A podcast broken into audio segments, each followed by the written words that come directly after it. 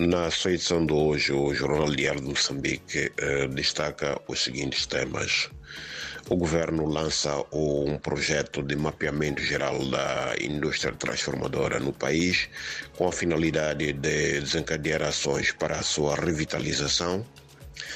Temos ainda uh, energia na cidade da Beira, onde arranca uh, em outubro a reconstrução da linha principal da alta tensão, esta que foi afetada pelo ciclone Idai ocorrido em 2019.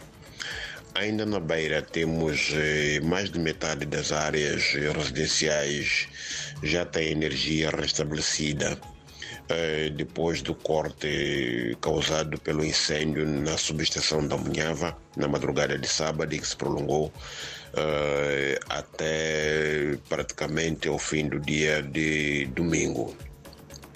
Um, também temos em destaque o diretor-geral do Instituto Nacional de Saúde, eh, que defende a urgência no estabelecimento de sistemas de vigilância sanitária inovadores para o controle de doenças. O Instituto Nacional eh, de Gestão e Redução de, do Risco de Desastres, o INGD, investe 9 milhões de dólares uh, em programas de resili resiliência contra mudanças climáticas.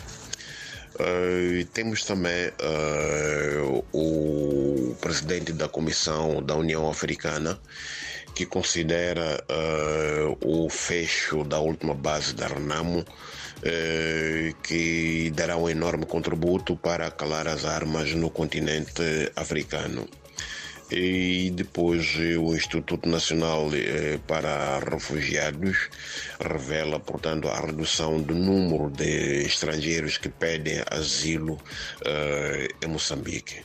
Por hoje é tudo, muito obrigado e até a próxima oportunidade.